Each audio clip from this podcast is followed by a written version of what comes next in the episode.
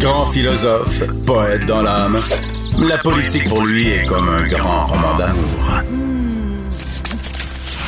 Vous écoutez Antoine Robitaille, là-haut sur la colline. C'est maintenant l'heure des chiffres de léger. Caché, oui, caché, non. Non, vrai, non. Quelles sont vos opinions sur la guerre, le mariage, les grands. Bonjour Philippe Léger, Bonjour Antoine. chroniqueur au journal, doctorant en sciences politiques avec qui on analyse périodiquement des questions d'actualité politique à travers les données de sondage, là, souvent sur plusieurs mois, quoi, même sur plusieurs années. Mais aujourd'hui, Philippe, à moins de cinq mois des élections, tu as fait une compilation des sondages politiques sur les intentions de vote depuis le début de l'année.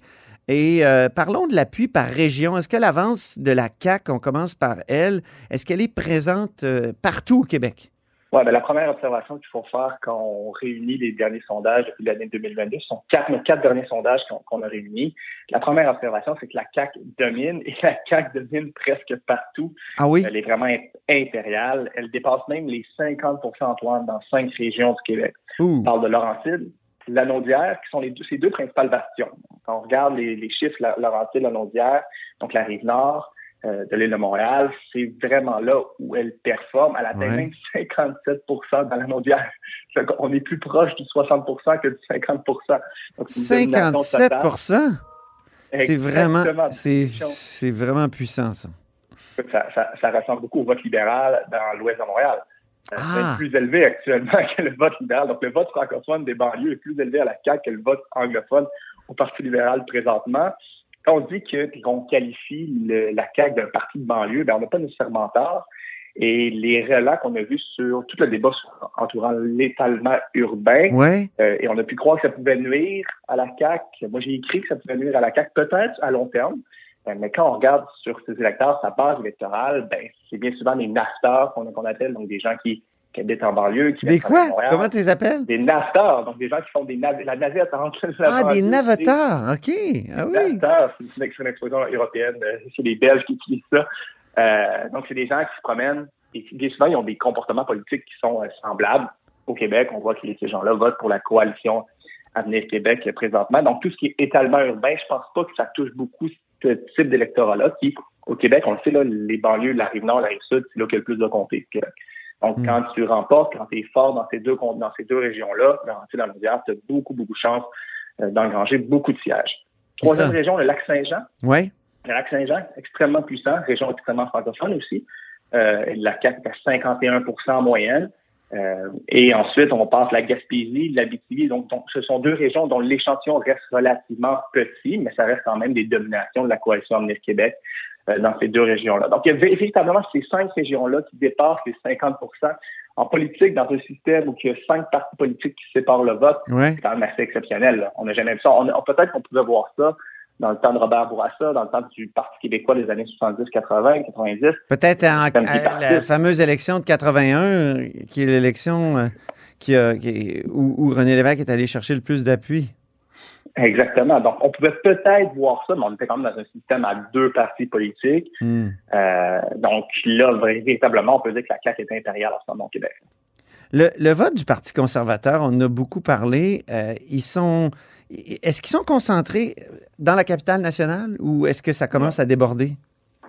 Ben, la, la croyance populaire, qu'est-ce qui se dit beaucoup dans les médias, c'est d'affirmer qu'Éric Duhem, du Parti conservateur du Québec, c'est quand même un épiphénomène régional dans un contexte euh, écosystème particulier, un Ouais. peu comme QS l'était au début des années 2010, au début des années 2000, dans la région de Montréal. Donc, on décrit un peu ça comme si c'était un écosystème particulier. Bon, on voit que son vote est un peu plus complexe. là.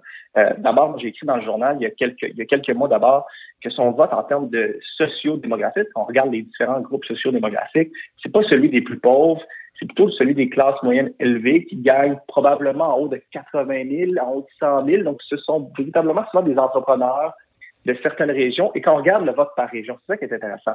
Ouais. On s'aperçoit qu'il, oui, il performe dans la capitale nationale, environ à 21% derrière la coalition Avenir Québec, deuxième, mais il performe aussi dans Chaudière-Appalaches. C'est là qu'il est le plus fort, à 27% en moyenne dans Chaudière-Appalaches et dans le centre du Québec. Donc, c'est un peu les anciens bastions à des kisses des années 2000. Ben oui, c'est Donc ça. là où que, les attitudes des gens sont beaucoup plus réfractaires à l'État, euh, réfractaires à l'État sont également, bon, j'imagine sur la pandémie, avaient un positionnement où que l'État leur disait quoi faire, ben, ça dérangeait un peu. Ce sont des, souvent des entrepreneurs, les réglementations, ça les fatigue. Euh, bon, c'est un peu le portrait qu'on peut voir en ce moment. Moi, je fais un lien avec euh, le Parti conservateur du Canada, parce que quand on regarde les sièges du Parti conservateur du Canada, c'est essentiellement dans ces régions-là. Mhm. Donc, on peut voir qu'il y a un vase communicant entre le Parti conservateur canadien et le Parti conservateur québécois. J'ajouterai un autre élément. Si Pierre, Pierre, Pierre Poilievre est élu euh, en septembre prochain, si je ne me trompe pas, le 3 septembre prochain, Oui, oui. assez 10 conservatrice. septembre, moi, je pense. 10 septembre, ben, il va avoir un vase communicant qui va être encore plus clair parce que on regarde les attaques de Pierre Poilievre envers Justin Trudeau, c'est essentiellement les mêmes attaques qu'Éric Duhem fait sur, euh, sur, sur François Legault. On pourrait interchanger les noms sur Twitter puis ça reviendrait essentiellement à la même chose. Il y a, il y a- il y a les Donc- crypto-monnaies, là. Il est un peu particulier Oh. sur les crypto-monnaies, euh, Pierre. Ouais, Euh, j'ai- c'est j'ai- vrai, mais sur l'inflation, sur Ouais. euh, la taxe sur l'essence, sur Ouais, le carbone, ouais. on voit essentiellement c'est les mêmes lignes d'attaque. Ça, c'est des c'est gens, vraiment- ces électeurs-là, souvent, c'est des gens qui votaient pas, qui sont amenés à voter à cause d'une question particulière. Moi, je dirais toutes les, les, euh, les mesures sanitaires.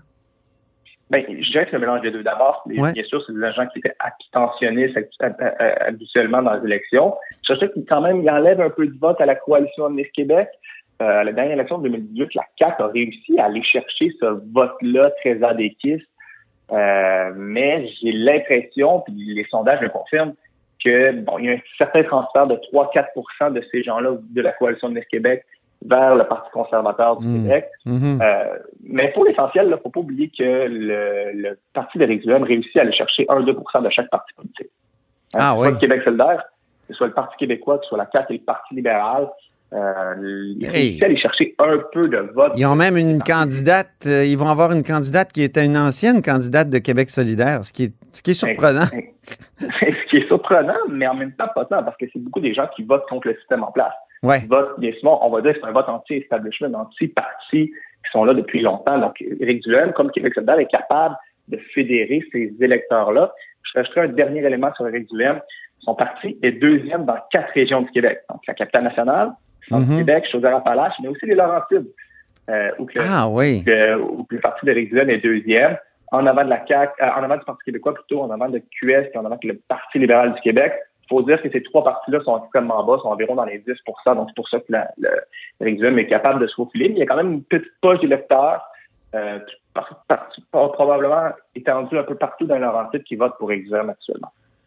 Arrêtons-nous maintenant à la région métropolitaine. Quel est le portrait? Est-ce que Québec solidaire performe aussi bien qu'on pouvait le penser? Puis le Parti libéral du Québec, lui, euh, là, on dit qu'il est en danger dans certains comtés. On pense à Maurice Richard. Bon, c'est plus vraiment le Parti Ouais. libéral qui est là, c'est une indépendante, mais on Ouais. après ça, euh, mais quand même, là, le, le Parti libéral est allé le chercher la dernière fois, les deux dernières fois. Marquette aussi, euh, Enrico Ciccone. Euh, Saint-Henri-Sainte-Anne. euh, donc, euh, euh, et ailleurs, le Parti libéral, est-ce qu'il peut encore performer? Moi, avec, on a vu dans les dernières semaines l'opération rouge du PLQ, donc elle a essayé de sauver ses acquis en rebroussant chemin vers ses forteresses Oui. actuelles dans l'ouest de l'île de Montréal, mais aussi, je dirais, de, de l'ouest vers Vaudreuil, vers l'Outaouais également. Donc, parce qu'il y a beaucoup d'anglophones dans la région de l'Outaouais. Donc, je pense que c'est un sauvetage qui est beaucoup plus euh, centré vers l'ouest du Québec. Euh, bon, ils sont premiers sur l'île de Montréal, euh, assez loin, en une avance de 7 à 9 points, on pourrait croire. Donc, on peut croire quand même que Vio, Marquette, bon, j'ai noté Saint-Henri-Saint-Anne, Verdun, euh, Anjou, qui est un gain potentiel pour la CAQ, sont enclins à rester libéral, un peu comme l'île de Montréal, si, si les résultats bougent pas d'ici l'élection. Bon, ce, que- ce qui est véritablement surprenant, moi, c'est le score relativement faible de Québec solidaire sur l'île de Montréal. On prend nos moyennes, là, ils sont quand même en bas de 20% ce qui est relativement bas. Euh, et ce qui laissera aussi que le vote est concentré dans certains milieux francophones. Donc, des anciens, moi je crois, je fais l'hypothèse que ce sont des anciens électeurs péquistes Oui. qui ont soit vieilli ou des jeunes électeurs qui sont arrivés dans ces comtés-là, que ce soit dans, dans la région de Rosemont, dans la région de Villeray, dans les quartiers de Villeray, qui réussissent à, ben, qui sont tournés euh, progressivement vers Québec solidaire. Mais on peut pas dire qu'il existe de percée véritable dans les milieux anglophones immigrants pour euh, Québec solidaire. Ça reste pour le Parti libéral du Québec. Si on était pour faire l'archipel de l'île de Montréal, pour moi, il est séparé en trois blocs. Hum, Il y a l'île de Montréal, ouais. qui compte les comtés de Bourget, Pointe-aux-Trembles, Anjou. ou qui a un profil qui ressemble beaucoup plus aux banlieusards de Repentigny, de Terrebonne, euh, de Laval, ça va, ça, probablement, ça va voter un peu plus CAC que, que dans les autres régions. Donc, ça ressemble beaucoup à, aux banlieues, rive nord, rive sud. Il y a les jeunes familles urbaines qui sont proches des lignes de métro, qui votent davantage QS. Vous le disiez, les quartiers de Villeray, les quartiers Mhm. de Rosemont, proches de l'université également, euh, qui sont des jeunes éduqués, euh, qui votent pour euh, Québec solidaire. Puis il y a l'ouest de l'île. Puis certains quartiers où, sont, il y a un profil socio-démographique qui est beaucoup plus diversifié que dans le reste du Québec, qui votent Donc- libéral. QS pourrait plafonner, au fond, et- ou, ou même être en difficulté. Euh, moi, je, je crois que c'est plus une partie. Dans ce résultat-là, quand ils sont à un peu moins de 20 dans- sur l'île de Montréal, on peut croire que leur acquis est extrêmement solide dans leurs comtés respectifs, mais que la possibilité de faire des gains, bon, présentement, elle est extrêmement ténue du côté de Québec solidaire. On- je vois pas comment tu peux faire des gains. Peut-être, peut-être dans, dans Marquette, peut-être dans Bio, mais ça resterait une victoire en raison d'une division du vote. Si, Mhm. euh, parce que qu'est-ce qui guette un peu le Parti libéral du Québec dans la région de Montréal? C'est pas tant que les anglophones euh, votent pour un autre parti politique. Je pense que la plupart de- des, des- des membres de la communauté anglophone risquent de voter libéral. Le, ré- le réel danger, c'est l'abstention. Euh, Oui, ouais, c'est ça. qu'on a vu à l'élection de 2018?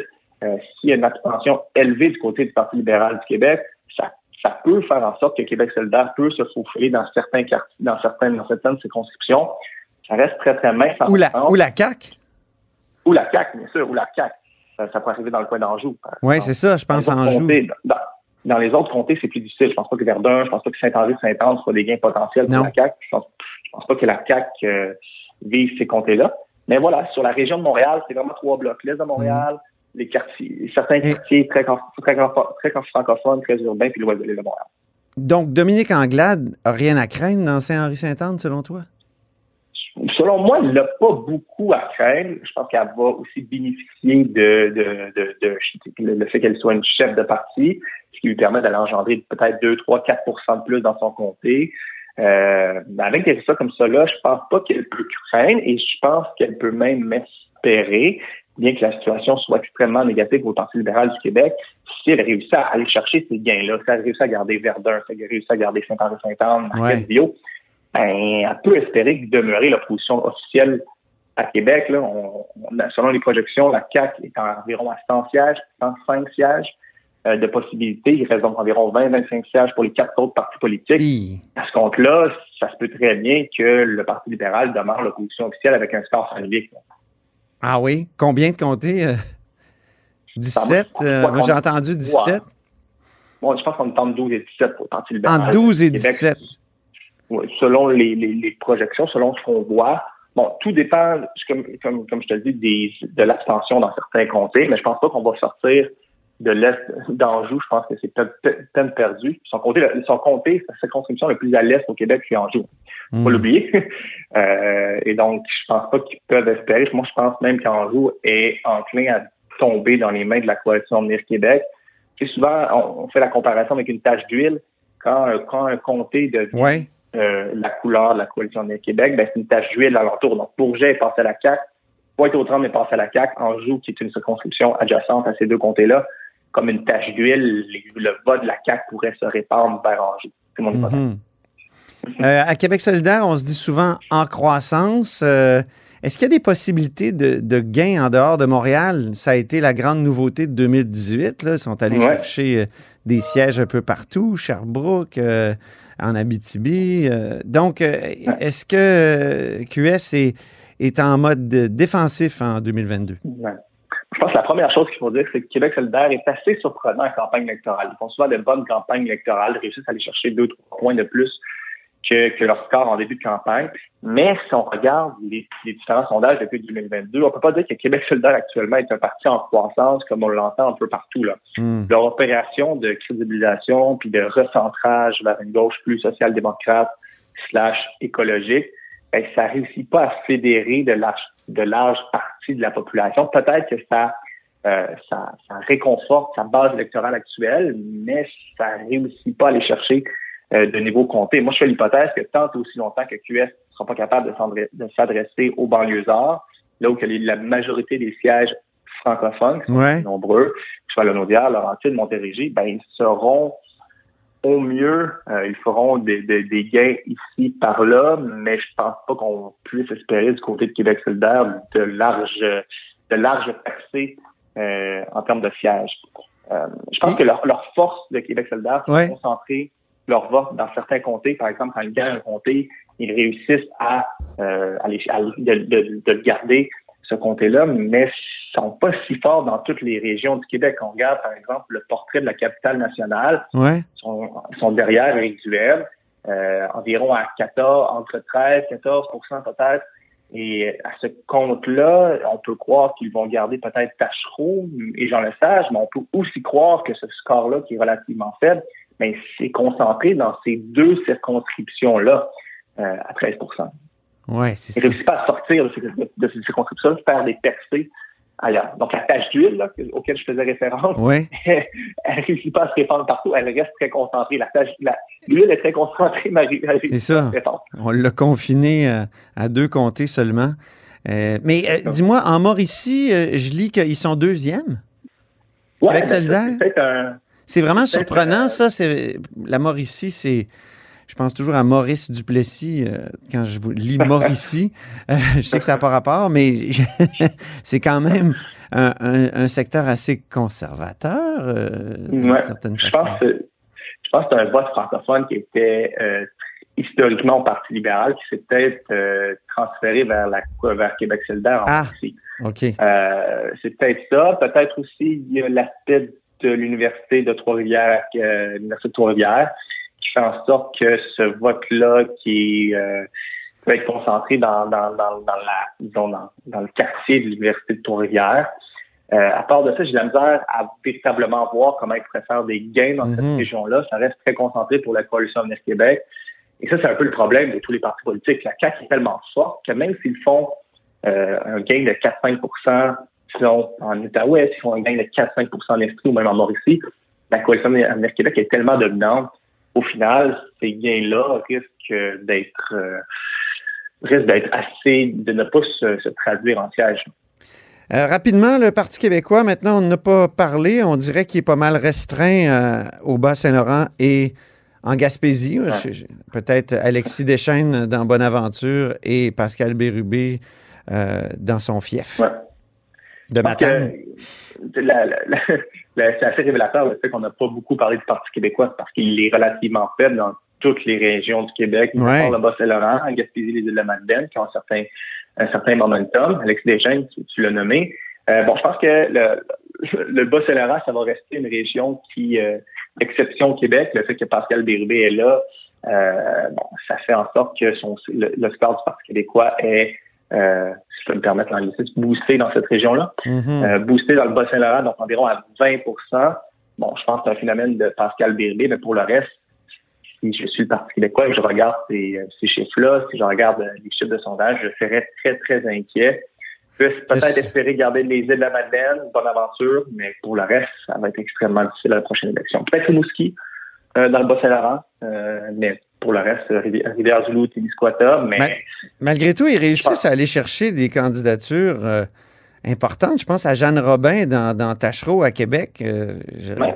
C'est quand même une candidature de qualité.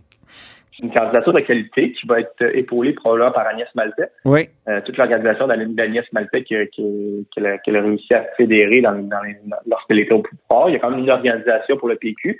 Euh, c'est un peu un paradoxe. Hein. Le Parti québécois a réussi à aller chercher vraiment des euh, dans, dans, cette, dans cette saison des candidatures. Le Parti québécois se fait très, très bien actuellement. Oui. Ils vont chercher des candidats qui sont véritablement de qualité. Après, est-ce que ces candidats-là vont réussir à être élus? C'est une autre histoire, mais pour l'instant, s'ils veulent créer un momentum avec des candidats de qualité qui vont peut-être créer des phénomènes qui sont euh, régionaux, qui sont, ouais. qui sont, qui sont fermés dans, dans certaines circonscriptions. C'est une réussite pour euh, le Parti québécois. C'est ça. Il y a Stéphane, Stéphane Enfield, euh, par exemple, euh, qui, qui, est un avocat en immigration, qui se présente. Dans Masson. oui, dans Masson. Donc, historiquement, c'est un bon comté pour le PQ, mais on sait qu'ils sont pas très forts dans cette région-là, selon tes chiffres. Donc, j'ai l'impression que le PQ, quand il va gagner, il va gagner grâce à des personnalités.